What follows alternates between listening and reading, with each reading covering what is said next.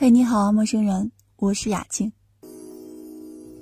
看着你和他走到我面前，微笑着对我说声好久不见。首先，我不是说抖音不好，也没有说玩抖音不好，而是你把抖音的无聊套路用在了理智的生活里，这个样子真的很 low。你肯定看过很多文章，抖音是无抖音是如何毁掉年轻人的？第一批四九零后已经开始卸载抖音了，被抖音毁掉的一代，抖音是如何毁掉你的生活的？然后这些文章的下面留言清一水的是，说的对，我是九零后，我已经卸载抖音了。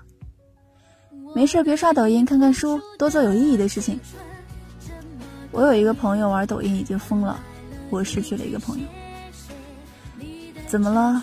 究竟是抖音毁掉了你，还是你自愿被毁掉？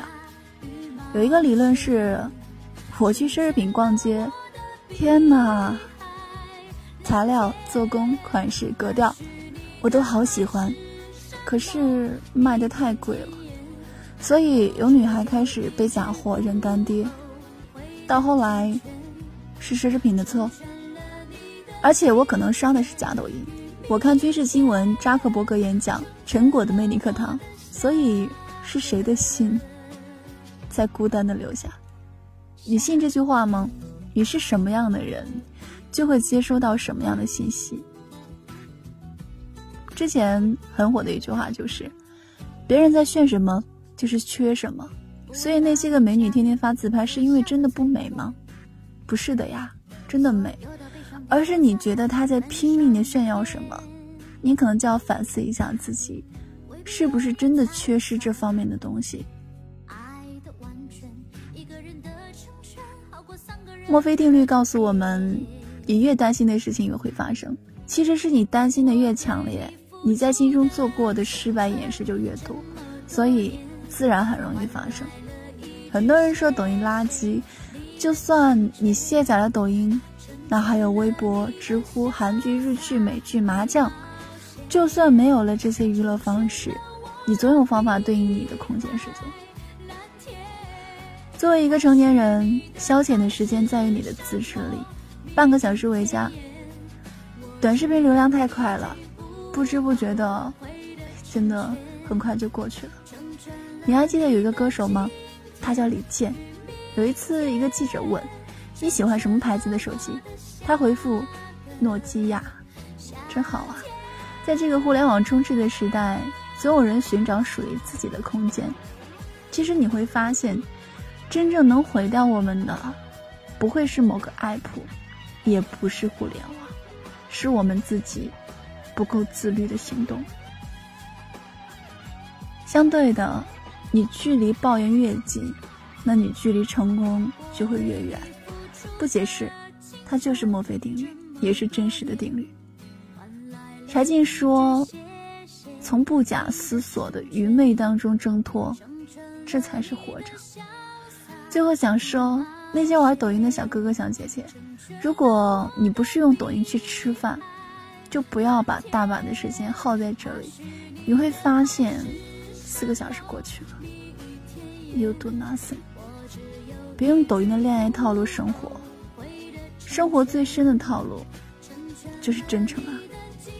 你越自律，生活才会越好。好的，这就是今天雅静的分享。那更多互动，你可以关注雅静的微信公众平台，搜索“杨雅静”就可以了。杨是木易杨，雅是优雅的雅，静呢是祖女幽青，女人的女，青草的青。晚安，祝你好梦。愿你幸福。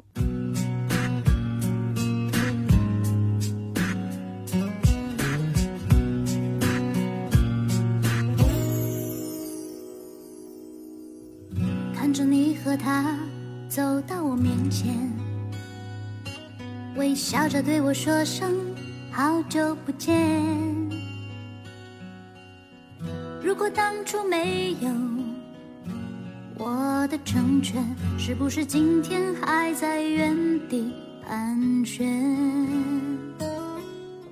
不为了勉强可笑的尊严，所有的悲伤丢在分手那天，未必永远才算爱的完全。一个人的成全，好过三个人的纠结。我对你付出的青春这么多年，换来了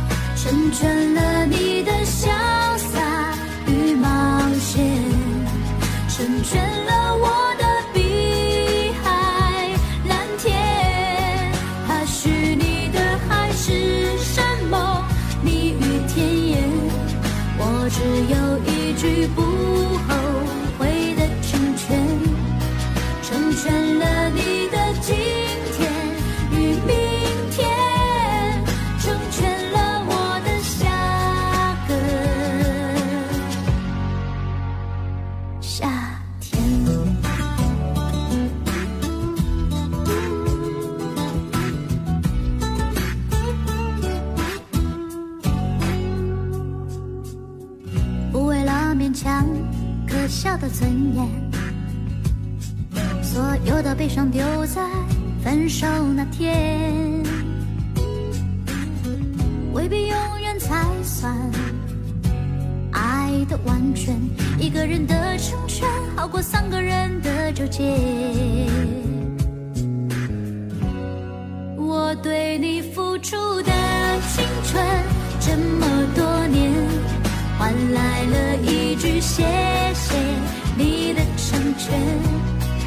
成全了你的潇洒与冒险，成全了我的碧海蓝天。他许你的海誓山盟，蜜语甜言，我只有一句不后悔的成全，成全了